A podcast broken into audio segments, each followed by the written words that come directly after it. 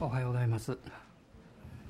あの一昨日あの富士からですねあの東海道線で、えー、三島の方にあの夕方行ったんですけど少し時間がありまして駅の近くのホテルいつも泊まるんですけどレストランがないもんですからあの前回はあの駅の構内にあの小綺麗なカフェのようなレストランがありましてそこであのカレーライスを食べたんですねで今回は別のものにしようと思いましていろいろ考えましてカキフライにしましたで時間があるんで、まあ、アイスコーヒーもということで注文しましたらですね一番最初にあのよくミルクが入ってるこう陶器の白い入れ物がありますね。それがまず来ましてでアイスコーヒーが来まして。で私はカキフライがなかなか出てこないもんですから、えそれでまあまずミルクでも入れてみようと入れましたら茶色いものが出てきましてあれ？と思いまして。後で気が付いたんですがカキフライ用のソースだったみたい。でその後食事が来まして食べながらこのアイスコーヒーどういう味がするかなと心配で心配でですね、えー、一応注文したのでもったいないので飲もうかなと思いまして半分ぐらい飲みましたがやめました。で今回も失敗したんで私のミスですからこれどうしようもないんですけど。まああの出かけるとそういう面白いことがたくさんあります、ね、で後で考えました。あのあのソースがミルクになるように祈りゃよかったかなとか思いました、えー、そこまで信仰がなかったもんですからできなかったんですけど、まあ、今日はあのソロモン王の祈りの7回目になります。で実際これはソロモンが祈ったことではなくってソロモンの心の中にある祈りに対して神様が語られたことというふうに考えた方がいいかも分かりません。第二歴代史の7章の14節です。第二歴代史の7章の14節一緒に読んでいただけますでしょうか。はいどうぞ。私の名を呼び求めている私の民が自らへり下り祈りを捧げ私の顔を慕い求めその悪い道から立ち返るなら私が親しく天から聞いて彼らの罪を許し彼らの血を癒そう、まあ、神様がソロモンの祈りに応えられてそして彼は大きな祝福を受けました。しかし祝福のあるところには必ず問題が起こってくる。でそのことのために神様は3つの警告を与えられます。天から雨が降らなくなった場合稲子が地を食い荒らした場合民の間に疫病がこの流行った時、まあ、それは私のクリスチャン生活の中に霊的祝福を失ってしまうと神様に対する賛美ができなくなる。聖霊様の助けがなくなってくると私たちは自分の生活に感謝を失ってしまう。一生懸命祈っていてその答えられた時は嬉しくてしょうがないんですけど時間が経つとそれが不平不満の材料にもなってしまう。こういうことも起こるわけです。そして疫病っていうのは多分人間関係かなと私は思います。いろんな問題が起こるとその問題よりもその問題に関わっている人との関係が悪くなってしまう。でもクリスチャンは許すということ愛するということそして神様が働いてくださるということを信じるということを通してどんな問題が起こってもその人との関係が悪くならないように主が守ってくださると信じています。あのピンチはチャンスという言葉がよく言われるんですが私はクリスチャンにとっては逆のことがあるように思います。チャンスがピンチになる。神様がせっかくですね大きな祝福を与えようとして、えー、導いてくださっているそのことを信仰を持って受け取ることができないためにピンチになってしまう、まあ、そういうことが起こらないようにと願っております、えー、どうぞ大人の方に今日は大きなチャンスですよとおっしゃってください。神様の素晴らしいことが起こりますからね。アーメン。感謝します。でその後で主が4つのことをソロモンに訓戒としておっしゃるわけです。まず一つは自らへり下るということ。これは神様の権威のもとに悔い改めて従順になるということを表しています。二つ目は祈りを捧げとありました。まあ、それは私たちの求め私たちの願いがあるんですけどもそれ以上に神様の御心がなるようにということを願っていく祈りだと思います。ですからそこには自分の願いとのギャップがあったりあるいは違うことがやってきて戦ってしまうこともあるわけです。そして3つ目に私の顔をしたい求めと主がおっしゃいました。もうこれは神様の臨在の中を生きるということを表していると思います。私たちが神様の御言葉にへり下ってそして主の御心を求めていくときに入り口はもう一つしかないんですねそのような歩みをする人は主の臨在の中神様の恵みの中を歩めるようにという祈りがその人の生活の中にやってくると思います。まあ、今日はまこの点についてお話をしていきたいと思っています。神様の臨在の中歩みますとそこに神様の奇跡が満ちているんですよ。信じますか？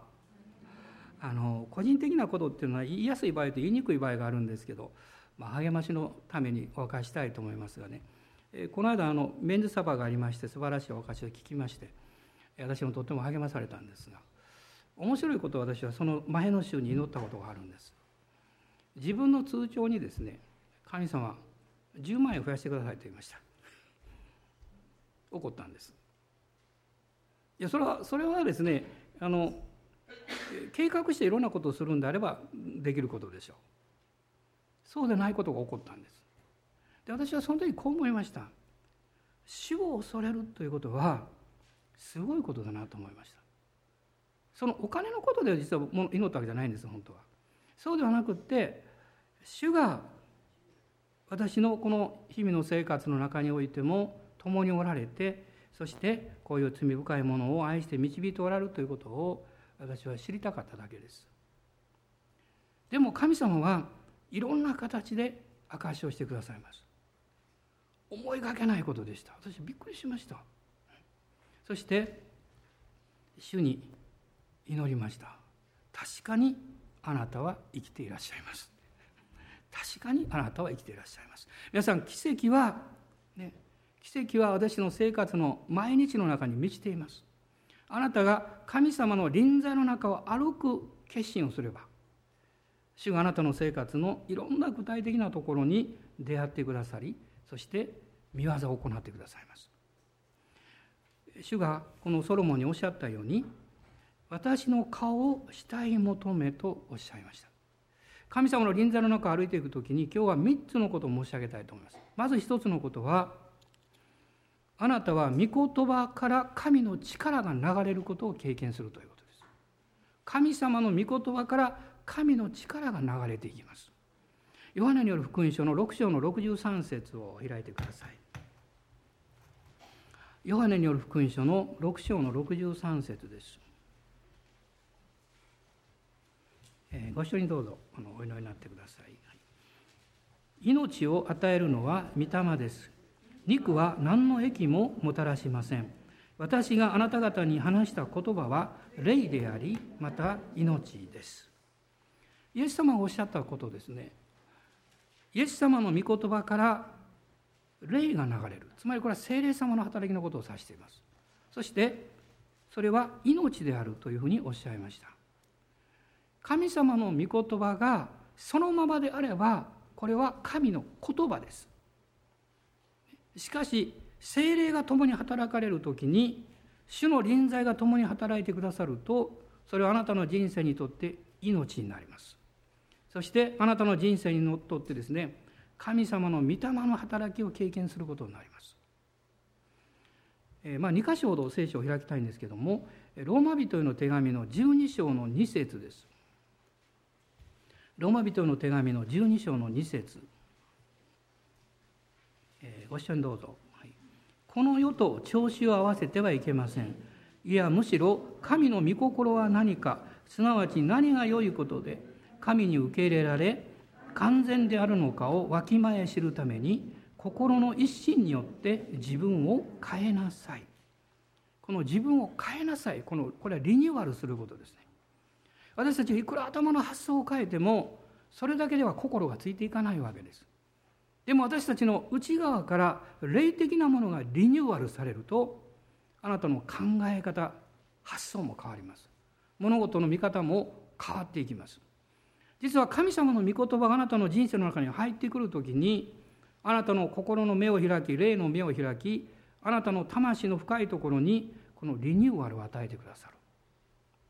この2節にありますさっき読んだところですが自分を変えなさいというこの変えるというのはですねちょうどあのイエス様が、えー、ペテロとヨハネとヤコブの3人を連れて山に登られましたね。でその時に、まあ、変貌山と言いますが突然イエス様の衣が真っ白に変わってですねもう栄光が輝いたその変貌したわけです。それと同じ意味です。あなたが御言葉を神様の臨在とともに受け取るとあなたの内側が変えられてきます。ですから霊的な渇きを持つ人は幸いなんです。この私の生活の中で一番必要なことそれはあなたが霊的に新しくなることです。そして精霊によってこの日々にリニューアルされることです、まあ、第二コリントの3章の18節そこには私たちが栄光から栄光へと主のように変えられていくというふうに書かれていますそれはその人の中にそういう求めがありそして精霊の働きがあって初めて起こることなんですね。まあ、今週も私はあのたくさんの励ましを多くの方々からいただきました。えー、ちょうど一,、えー、一昨日ですね、えー、その集会の時に、えー、一人の姉妹がお孫さんを連れて教会あの集会に来ていらっしゃいました。高校生ぐらいだろうなと思ってました。学生服着てましたから。で集会が終わりましてその姉妹が私にこうおっしゃいました。この孫はね毎週ね先生のメッセージ聞いてるんですよと言いました。そして一度会いたいからって言って本物に出会いたいからということで 来てくださったそうです。で私は何もそういうこと分かりませんからその前に実はお祈りしたんですけども祈ってる時にですね精霊様が力強く彼に臨みました。そして私は何も知らないです。初めてですからね。神様が彼の心の中にある願いを祝福してくださると私は信仰を与えられました。そのことを告げました。その後でお話をしたんですね。あの終わってから隣の部屋で会いました。何年生って言った？ら2年生ですって言いました。今日は学校が終わってクラブ活動を休むことができたのでねこれなんですと言ってました。で私は彼に言いました。あなたの将来ねその願いを祈り続けなさいって。霊的祝福をもらい続けなさいと言いました。これは素晴らしいことですね。翌日別の集会に行きました時に初めてあるご夫妻がお見えになってました。たくさんの方はそれは来ておられたんですけどもそのご夫妻がですねまあ少し年配のご夫妻ですが私はお顔を見てすぐにああこの方たちはイエス様を愛する献身的な人だろうなというのを感じました。で集会が終わりまして私はお祈りしたんですがその祈ってる時にねこういうことはめったにないんですね。私が兄弟のため祈りました。彼が威厳で語り出しました。その時に私は解き明かしを始めました。私は彼に言いました。今私はあなたの威厳を解き明かしてるんですよと言いました。えそして集会が終わりまして奥様が来られてこうおっしゃったんです。実はこの今日集会に来たのは全く初めてだけどえー、少し前にですねご主人が霊的に非常に行き詰まった、ね、本当に行き詰まって。そして夜遅くですねたまたまこの CGN の放送を開いたら私のメッセージだったそうです。でそのメッセージを聞いた時に何か非常にこう精霊様の働きを経験してもうそして一生懸命調べてですねこの牧師は一体どこの牧師だろうかって一生懸命調べて そしてどっか集会がないだろうかと言って調べられたらなんと知り合いの方がですね、えその集会にいつも来られる方だったんですね。で、まあ、今回初めてお見えくださったんです。で私はそのご夫妻とお会いしてすごくこの励まされました。それはどういうことかっていうとですね多くの方たちが主の臨座の中を歩みたいと願っているそして私が一番自分にとっても感動したことは私が知っているイエス様。そして私がイエス様を知ってこういう方なんですよってイエス様ってこういう方ですよということを私は紹介してるだけなんですけどその紹介している内容に間違いはなかったということです。私はそのことを本当に励まされました。私がイエス様を知っているその知り方で多くの方が知りたいと思っておられるんだなと分かりました。私はイエス様のことをですね十分に説明することできません。でもそれぞれ皆さんも皆さんの導かれ方でイエス様のことをご存知になっていると思います。でも私が教えられている知り方があります。そのことを私は語っているわけです。そしてそういうふうにイエス様のことを知りたいと思っている方がたくさんおられるんだということが分かった時に本当に励まされました。皆さん素晴らしいじゃないですか。あなたがイエス様を知っているということはあなただけの問題じゃないんですよ。あなたがそのことをお話しなさる時にあ私もそういうふうにイエス様を知りたいんですよという方がたくさんおられるんですよ。もう、えー、私はメッセージ御言葉を語ることが主から与えられた務めですから、ね、ただ語っていますけど。でもその御言葉を通して主が働いてくださっているので何かが起こるんですよ。誰が語ろうが主の御言葉が精霊の臨在とともに働いた時にそこに奇跡が起こります。その人の内側がリニューアルされます。刷新されます。そしてイエス様もおっしゃいました。霊でありまた命である。命である。命というのは癒しを与え回復を与えます。私はこの伝道者になった頃少し悩んだことがありました。それはこの聖書から御言葉を語る。でもそれでいいのかなと思いました。ね、私も短いですけどあの社会経験がありますけど皆さんが1週間いろんなところで戦いながらあの教会にお見えになる。で私は御言葉を語ります。語るということでどんなに助けになるのかなと迷ったことがありました。今は迷いがありません。そしてこのことが非常に重要であると信じています。人を生かすのは神の口から出る一つ一つの言葉によるとイエス様はおっしゃいました。ですから私は自分の人生をかけて命をかけて自分の生涯をかけて私に与えられた務めを全うしたいと思っています。皆さんはそれぞれ皆さんの使命があります。私に与えられた使命は御言葉を霊であり命である御言葉をお伝えすることですね。聖霊様がこのご自身の臨在の中でそれをしてくださると信じます。今日もですからあなたが内側に渇きを持っていらっしゃるならこの御言葉から精霊が働いてくださって神の力が流れていきます。今日癒しも起こります、ね、主が素晴らしいことをなさいます。あなたの人生の問題だけを見ないでください。クリスチャンにとっての一番の問題は問題があることではなくって問題によって主を見ることを忘れてしまうことです。そして主を見上げてもいつも問題を優先的に見てこの問題をどれだけ主が解決してくださったかということばかりは考えてしまいます。これは間違いです。私たちが一番しなきゃいけないことはそういうことじゃありません。私はその問題がどうであろうが私は主を見上げます。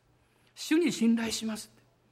主が最高のことをしてくださると信じますと従っていることじゃないでしょうか。アーメン。感謝します。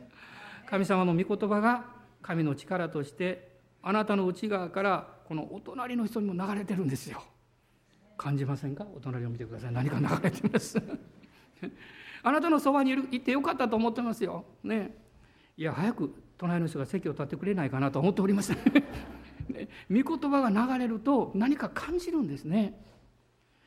二つ目の言葉はですね主の臨座の中を歩んでいきますとこの御言葉から霊の祝福が流れていくということです。霊の祝福です。まあ、先週末私はこのことをすごく教えられました。このヨハネによる福音書の2章を開いていただきたいんです。ヨハネによる福音書の2章です。もうそう言いますとね、もうピンとああいうことだろうとこう来られてると思いますが、まあ、まさにそういうことなんですが、2章の7節から9節までを読みたいと思います。これはカナの有名な結婚式のお話ですね。7節から9節までどうぞ。イエスは彼らに言われた。水亀に水を満たしなさい。彼らは水亀を縁までいっぱいにした。イエスは彼らに言われた。さあ今汲みなさい。そして宴会の世話役のところに持って行きなさい。彼らは持って行った。宴会の世話役はブドウ酒になったその水を味わってみた。それはどこから来たのか知らなかったので、しかし水を汲んだ手伝いの者たちは知っていた。あそこで結構です。もう随分前ですが、私もカナに行った時に、カナでしかあの販売していないブドウ酒を買いました小さなブドウ酒ですがあのその奇跡が起こったと言われるところの教会の売店で売っておりましてでずっと置いております蓋を開けることができません。開ければ水になるんじゃないかと思ってるからです。まあこのカナでですね素晴らしい奇跡が起こったわけですが水がブドウ酒になった、まあ、これは神イエス様がなさった祝福の奇跡です。実はイエス様はいろんな癒しとか悪霊追い出しをなさいましたけれどもしかしイエス様はこの初期の段階においてですね結婚式において祝福の奇跡をしてらっしゃいつまりイエス様が来られたのはあなたの人生から問題を除くことが第一の目的ではありません。あなたの人生を祝福することです。あなたの人生が神様によって導かれていくようにと神の祝福をあなたの上に置くために来られたんです。その妨げになっている問題を解決するために癒しをなさり解放を与えそして回復を与えてくださるだけです。この水これは御言葉の象徴でもあると思うんですね。それがブドウ酒に変えられた。まあこれは、えー、たくさんのことをこの連想することができると思います、ね、ブドウ酒これはお祝いを表します。神様あなたの人生を喜びとこの楽しみで満たしたいわけです。皆さん先週どれぐらい感謝をなさいましたか、まあ、そう言われてみればあれもこれもあるかなと思うかも分かりません。でも先週どれだけつぶやきましたかっていうと途端に責めを感じると思います。私たちが神様に対して感謝を捧げていこうとすればそのことを考えなきゃいけません。あなたにどんなに御言葉が与えられていてもそれが水のままで残っているならばブドウ酒に変わらなかったらあなたの人生の祝福にはならないんです。イエス様はこの水を水がめに満たせとおっしゃいました。水がめってどこですか？あなたのこの心ですよ。そこに御言葉を満たせと言いました。あなたの心を心配事とか悩み事とかあるいはああしようこうしようというそういう思いによって満たすんではなくって御言葉によって満たすとおっしゃいました。イエス様がある時海辺に行かれるとペテロたちが一晩中漁をしたのに一匹も魚が取れなくって失望落胆して彼らは網を繕い洗ってましたね。この話は有名でしょイエス様はこうおっしゃいました。で少しだけ、ね、そのこぎ出してみてくださいって言いました。少しだけと言いました。そしてイエス様はその船に乗って群衆に御言葉を語り始めました。そして突然今度はペテロたちに言いました。沖にこぎ出して漁をしてみなさい、ね、大量の奇跡が起こったんですね。でもその前にイエス様がなさったこと。それは空っぽの船に空っぽの人生にペトロたちのこの虚しい心の中に御言葉で満たしを与えられたということです。あなたが何か経験する時に一番大事なことはあなたが神の御言葉で満たされることです。神の御言葉によって満たされる時にそこから神様が希望をくださいます。勇気を与えてくださいます。力を与えてくださいます。そしてその水がめに水が満たされてそれを持っていった時につまりあなたが必要とされしているその問題やその必要のためにその信仰を働かせ始めた時にブドウ酒に変わっていきます。私ももう20年間このクリスチャンパワーミニストリーズというミニストリーは導かれてきました。まあよくまあ続いたなと時々思います、ね、この教会の牧会がありそして、いろんな働きがあります。でもどうして続いたのか。それはただ一つの理由です。主がそうしなさいとおっしゃったからです。それだけです。そして今この振り返ってみた時に心の中にもう神様に感謝でいっぱいです。もう本当に感謝でいっぱいです。多くの方たちと出会って多くの方たちが祈ってくださりまた教会のことも覚えてくださり私たちは神の家族であるということを教団教派を超えて経験させていただきました。そのこの毎月持たれるいろんなこの、まあ、働きミニストの中でですね一度たりとも信仰を持って踏み出す前に油注ぎを経験したことはありません。いつも御言葉を信じて踏み出した時に何かが起こります。それは神様のご真実が御言葉を通して現れるためです。こう待っていても何も起こりません。主があなたに御言葉をくださったならば従うことです。その通りやってみることです。その時に油注ぎがやってきます。そして主を褒めたたえるんです。ああ水がブドウ酒になった、私も一昨日ですねその宣教師の先生の手を持ってやったことのないことをやりたくなりました。踊り出したくなりました。手を持ってこうして踊り出しました、ね、今しなさいと言ってもできません。私は恥ずかしがり屋でそんなことできないタイプとしては。でも精霊に満たされた時にですねもう喜びがあふれてきました、ね、水がブドウ酒になったんです。あなたはたくさんの水を持ってるでしょう。御言葉を持ってるでしょう。あるいは御言葉を覚えてるでしょう。でもそれはブドウ酒になっていますか？いや水のままです御 言葉のままですでも御言葉があれば主は必ずそれをブドウ酒に変えてくださいます。イザヤ書の一箇所読みたいと思うんですがイザヤ書の51章の10節とこの11節です。旧約聖書イザヤ書の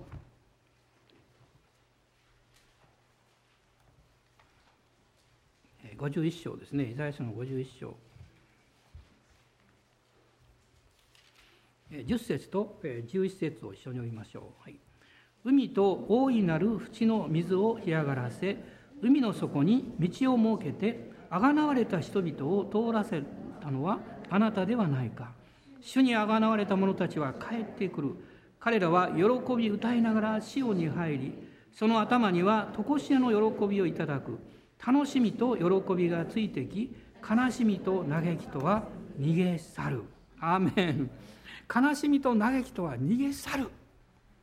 今日皆さんの生活の中に嘆きがあるかも分かりません。悲しみがあるかも分からない。あるいは不安があるかも分かりません。でもあなたがここから今日立ち去る時にそれらは全てイエス様の十字架に置いていくことができるんです。どうぞ隣の人に置かないでください。イエス様の十字架に置いてください。イエス様の十字架に置いてねこの悲しみと嘆きとは逃げ去るんだ。まあ、つい先日もある集会に行きましたらその姉妹があまりにもニコニコしておられるので、ね、以前の姿とは違うので私は気がつきませんでした。どうしてですか？精霊に満たされたからです。もう喜びがあふれてました。そしてそういうお顔を見るときにいつも思うんですね。神様はそのように私たちを作ってくださっているんだと。神様はあなたが幼子のように喜びを持って主を見上げることを願っていらっしゃいます。時には悲しみがあるかもわからない。でももう無邪気にですねもう幼子のように神様の懐の中に飛び込んでいけばいいんですよ。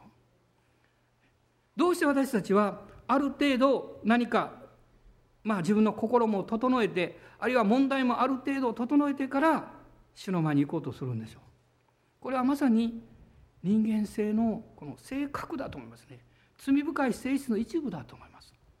そのままでいいんですね。そのままでこの今読みました御言葉の11節にも書かれていました。主にあがなわれた者たちは帰ってくると書かれています。イエス様があなたに出会ってくださる時そこにはいつも十字架の贖いがあります。主はあなたに対して一番最初にかけられる言葉それは私はあなたを愛していますという言葉だと思います。だから愛する必要恐れる必要がないっていうことです。私はあなたを愛してる。そのまま私はあなたを受け入れているんだということです。皆さんこの水がブドウ酒に変わる経験をした時にねもう嬉しくてしょうがないんですよ。何かこの自分の周りにあるものがねもう何かどういうんですかね、えー、お祝いのように見えてきます。あ人の顔見てあんまりじろじろ笑ったあの見て笑ったらちょっと気悪くされるかも分かりませんけどでも喜びはですねそれは溢れてくるものですよ。神様はあなたの人生をブドウ酒で満たそうとしていらっしゃる。御言葉が神の霊的祝福としてあなたの人生を通して流れるためです。3つ目のことは御言葉が信仰とビジョンとしてあなたから流れていくということです。マルコによる福音書の14章を開いていただきたいと思うんです。マルコによる福音書の14章です。2節から9節のところに有名なこの物語が出てきます。イエス様がベタニアに行かれたベタニアとのエルサレムの近くの貧しい貧しい村です。その名前の意味は悩みの家という意味です。しかしイエス様はエルサレムに行かれる時にいつもこの村に、えー、村を通って行かれた。どうしてかっていうとそこに主を愛する素晴らしい家族がいたからです。イエス様は人を愛されます。その人の働きではありません。その人を愛されます。それがどういう村であろうがどういう問題があろうがそこに主を愛する人がいる。マリアそしてマルタそしてラザロがいました。この時はもうすでにですねイエス様がもう最後の週を迎える時であったわけです。もう十字架が目の前にあったんですね。その週です。その大事な時にこのベタニアの彼らの家を訪問なさった。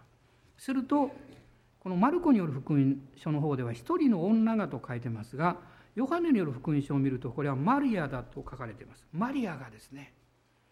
この300デナリもするこの香油を惜しげもなく割ってイエス様に注ぎかけた。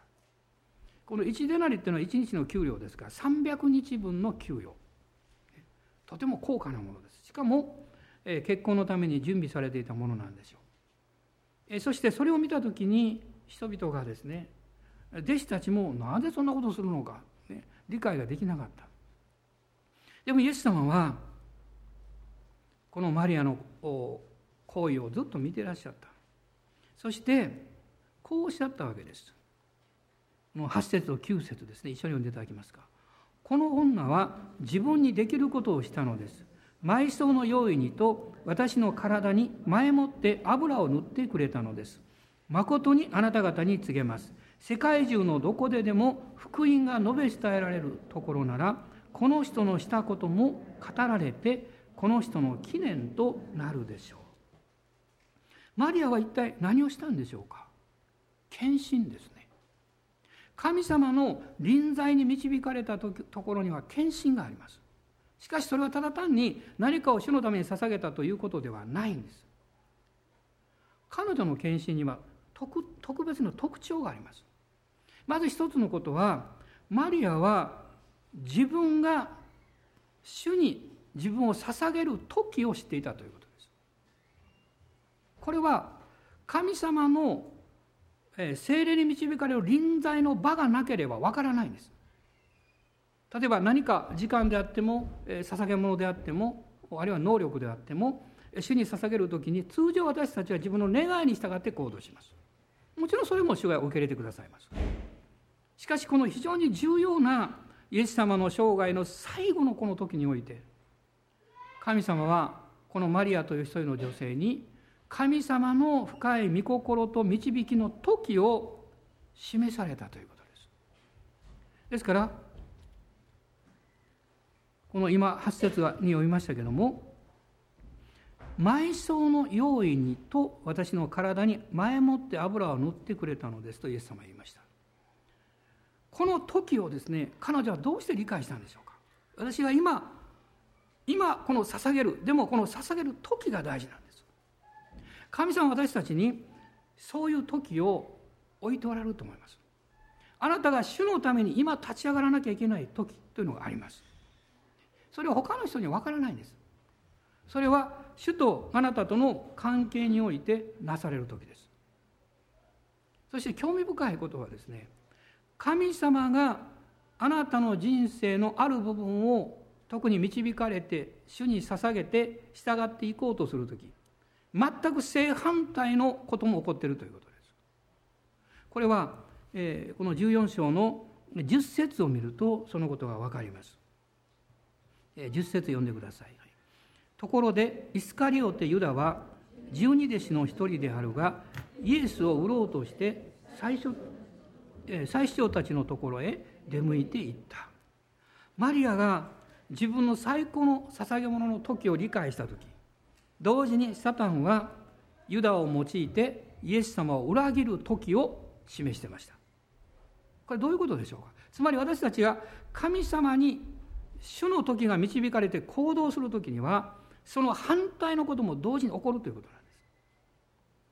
それはあなたと神様の間におけるこれは宝の時間なんですね。宝の時間です。それは他の人はあんまり関係ないあなたと神様の関係なんです。そしてあなたが主から導かれて主からの願いや思いを与えられてその行動を起こす時に敵が反対のことをやろうとします。マリアはこの最悪に見える状況の中で最高のことをしました。それは主の時を神様の臨座の中で理解したからです。御言葉に精霊が触れられる時にこのビジョンと信仰の霊が流れていくんです。そしてもう一つ大事なことは彼女のこの献身というのは決して思いつきじゃないということです。衝動的なものではなかったということです。イエス様が彼らのうちを訪問なさった時に皆様覚えておられると思いますね。マリアはイエス様の足元に座って主から聞いていました。私はこういうふうに考えるんですね。主があなたの生涯の中に何か重要なことを導かれる時それは順次一つ一つこの備えがなされていってその時が満ちた時にあなたは最終決断をするんだと。神様はそういう時というものを私たちに備えていらっしゃいます。ですからイエス様もそのことを知っておられた。だからこのさっき同じところを何回も見ますけども8節の後半に「私の体に前もって油を塗ってくれたのです」「埋葬の用意をしてくれたのです」イエス様は何をご覧になってたんでしょう？弟子たちはそこでまあ無駄のように見えるですね。何か300デナリという高価な行為をね惜しげもなくバーッとこうね流してしまった。なんというもったいないって。ね。イエス様は彼女がそれを行っていた信仰をご覧になってたんです。その信仰は決してその時だけのものじゃない。彼女の中にその信仰が培われて成長してそして今この時が来ているということを彼女が悟った。その信仰をご覧になっているんです。私たちが主に仕えていく時に主はあなたに対しても同じことをなさるはずです。あなたの行為の動機づけである信仰を主がご覧になるということです。そして全世界にこのことが伝えられるであろうということをイエス様はおっしゃいました。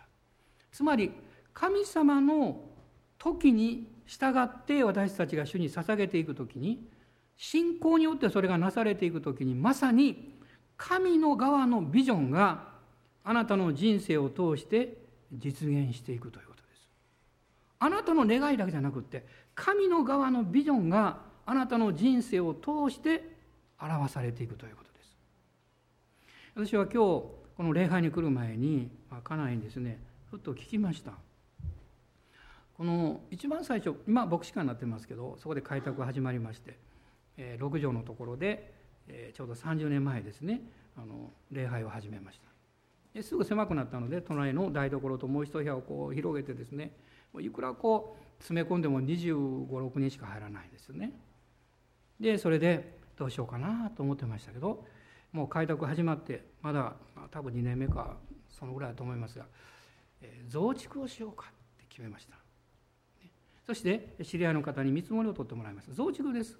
からね大きな金額にならないんですけど私たちはまだ自立もできていない時です。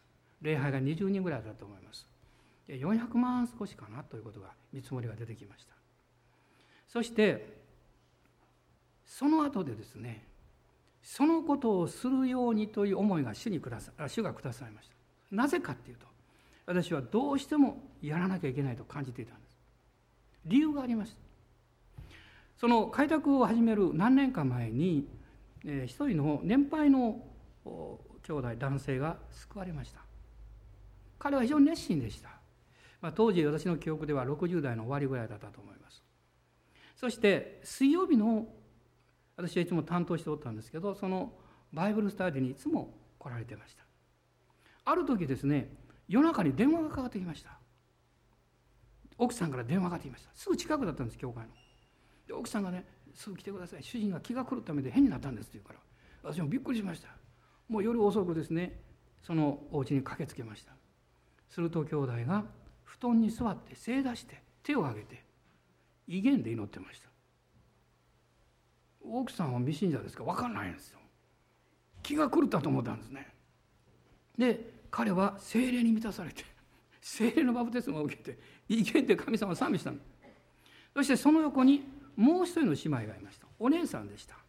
お姉さんは、うん、ある精神病院の看護師さんをしてました。ですからすぐそのお姉さんを読んだわけです。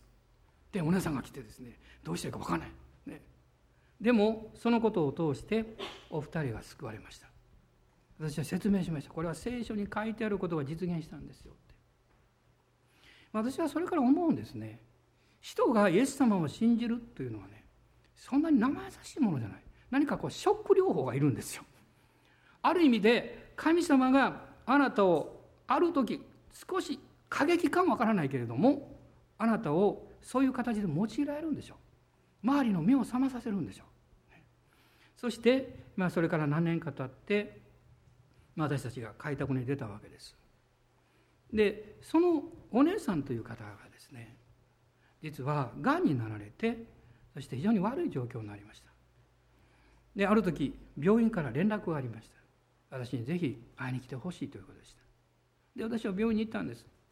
で彼女が私の手を握りながらこう言いました。先生私はね開拓を始められて一度行きたかった。ってまだそれは開拓始まってまあ1年かぐらいの時だと思うんですよ。でもこういう状況で今行くことができない。もうすぐ私は、まあ、あるところへ帰られたんですけど帰らなきゃいけない、まあ、そこにね連れてってもらって、まあ、そこで召されたんですけど。で私の手に封筒を渡しました。私はいけないけどこれを神様のために使ってくださいと言いました。で私は家に帰ってそれを開けましたら今でもはっきり覚えてますけど小さなメモと60万円入ってました。私はその時思ったんです。これは今私たちには教会に必要があるけどもそのため使っちゃいけないと思いました。次のために使わなきゃいけない。そしてそのことをずっと心に留めておりましたから。その増築のことを神様が導かれた時にこれが時だと思いました。そしてそのことが実現しました。実現しました。私は今朝そのことをふっと思い出したんです。私たちの一つ一つの信仰の行為というものが精霊に導かれて御言葉に従ってなされていくならば神様の側のビジョンが私のような小さな人生を通してあるいは皆さんの人生を通して実現していくんだということです。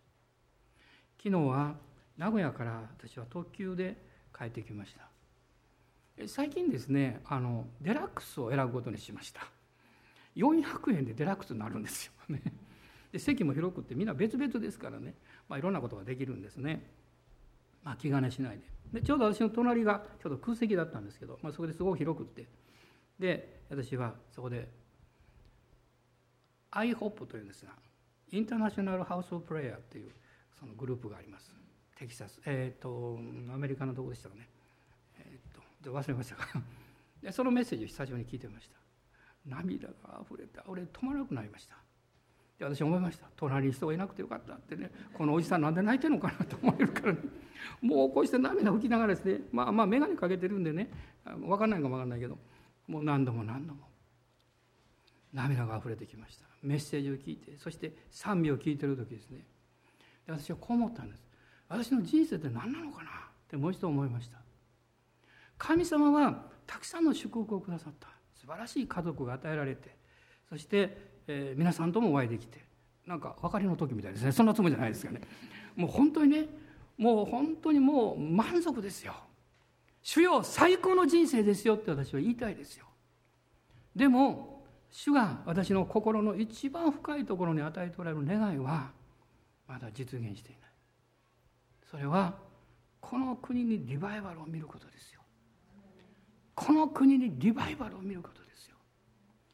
主が多くの人を救いに導いてくださる。このリバイバルを見たい。そしてこの宣教のために私の教会を用いていただきたい。もうそのことを考えるとですねもう涙がね止まらなくなって「主よ」と私は祈りながら帰ってきました。神様はそのようなビジョンというものをこの教会に与えてくださってる。もちろんこの教会だけじゃないですけど皆さん私たちは主の時を知って立ち上がる。主の御心と思いを聞いて従う。神の御言葉があなたにとって力となり霊の祝福となり神の側のビジョンと信仰が実現する。その時が来ているんですよ。そのこのその素晴らしい時が来ているんですよ。今日あなたは虚し手で帰ることは絶対ないんですよ。主があなたの人生を大いに祝福してくださってそしてあなたに語ってくださっている。今立ち上がりましょう。主の御顔を慕い求めと主おっしゃっています。主がこの布施屋書にありますけど私たちは主を主を知ることを切に求めようと書かれています。今この時代に主の御顔を求める人は誰なんですか？問題を解決してほしいと思う人は山ほどいるんです。でも主よもう問題はいいんです。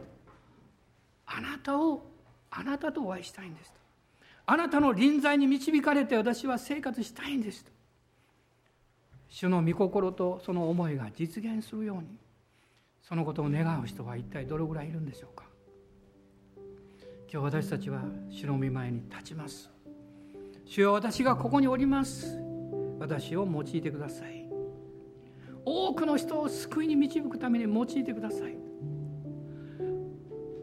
私の仕事を通して私の働きを通してあるいは近所の方たちとの交わりを通して主が私を用いてくださるように主の前に出ていきましょう。今しばらく一緒に主の前に礼拝を捧げましょう。どうぞ自由に祈ってください。もう一度あなたの信仰を解放しましょう。何か宗教的な何か満たしのような感じで帰らないでください。生ける主の御顔を慕い求めてそして主から力をいただいて主から御言葉をいただいて私たちは主に従っていきましょう。ハレルヤ感謝します。アーメン感謝します。アーメン感謝します。今どうぞ自由に主を礼拝してください。霊の歌を歌われても構いません。家に寝られても構いません。あなたが叫ばれても構いません。今主の御前に出ていきましょう。ハレルヤ。いつの間にか私たちは霊的にも個人主義になっていないでしょうか。これは間違いです。教会があるいはあなたがあるいは私が霊的な個人主義にならないように。主はそんなことを願っておられません。あなたの家族が救われるように。あなたの友が救われるように。この国が変えられるように。御言葉が主が来られる時までに全地に満ちるように。おお主を感謝します。ハレルヤ。アーメン。アーメン。ハレルヤ。ハレルヤ。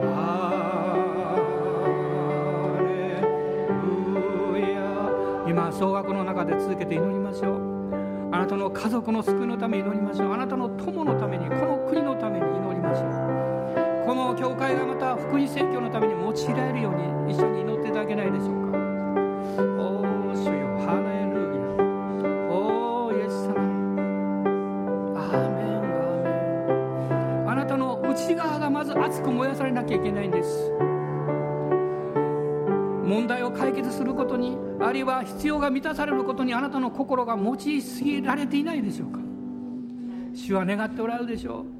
誰が私のこと私の思いを実現するために私に心を提供してくれる人は誰だろうか。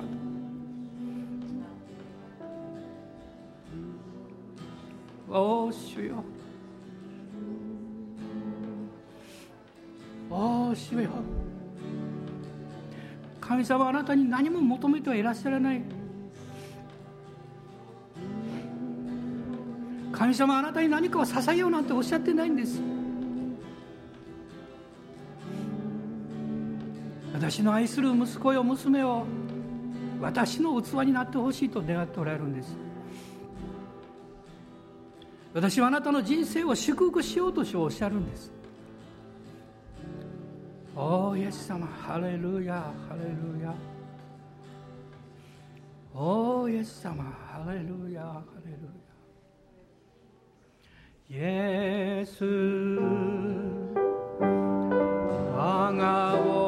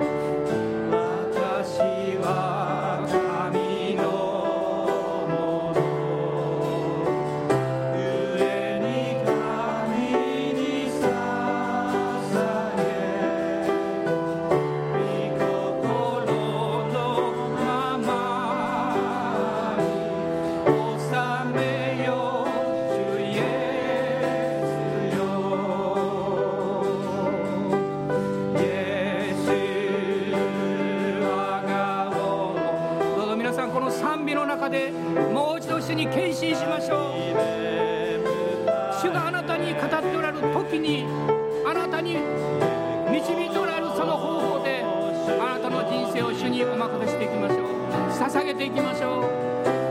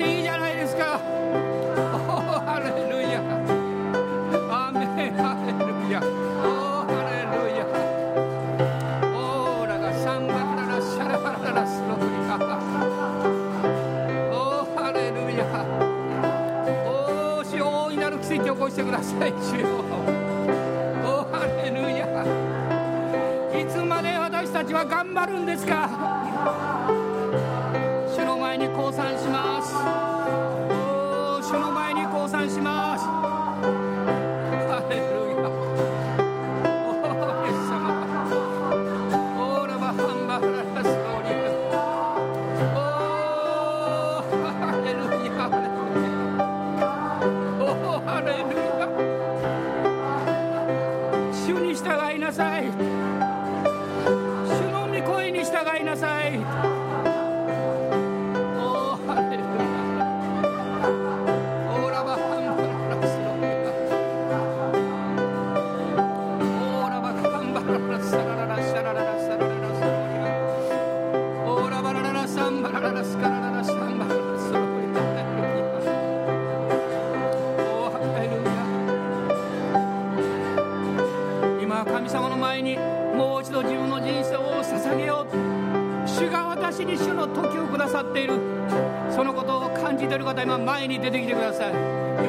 出てきましょう。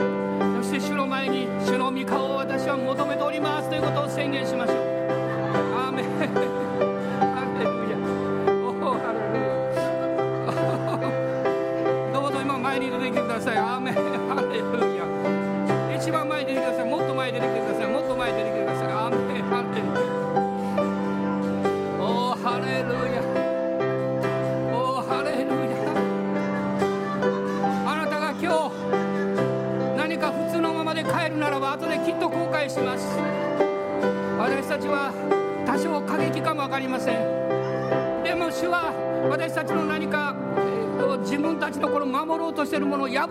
らっしゃいます。主の力が流れるためです。主の祝福が流れるためです。おおハレルヤ。アーメン。もう少し前来てください。後ろの方来れるよりもっと前来てください。アーメン。アーメン。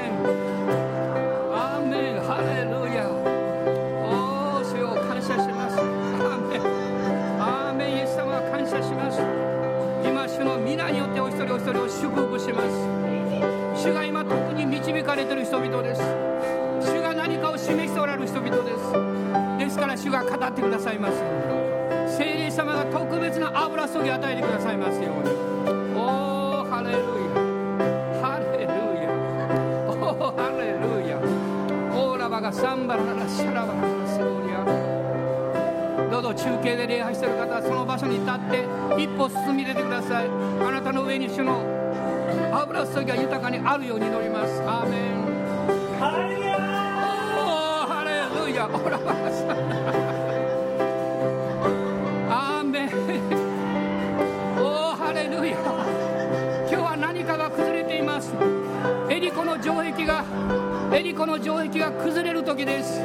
いつまでもその砦の中にとどまっていないで私たちは出ていきましょう。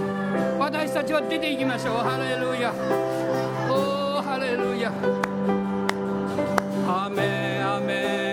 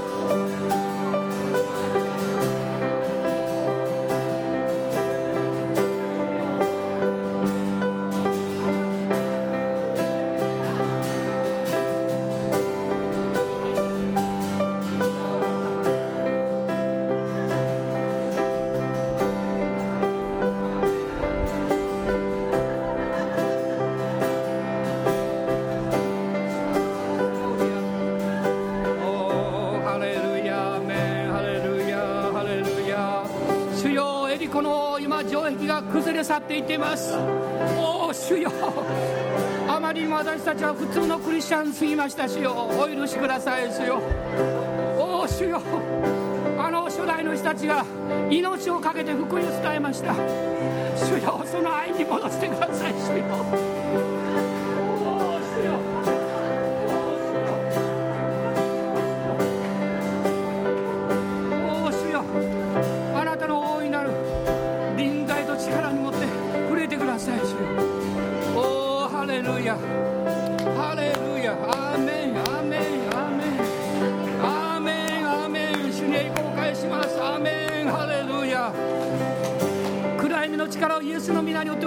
きますアメおお主よ。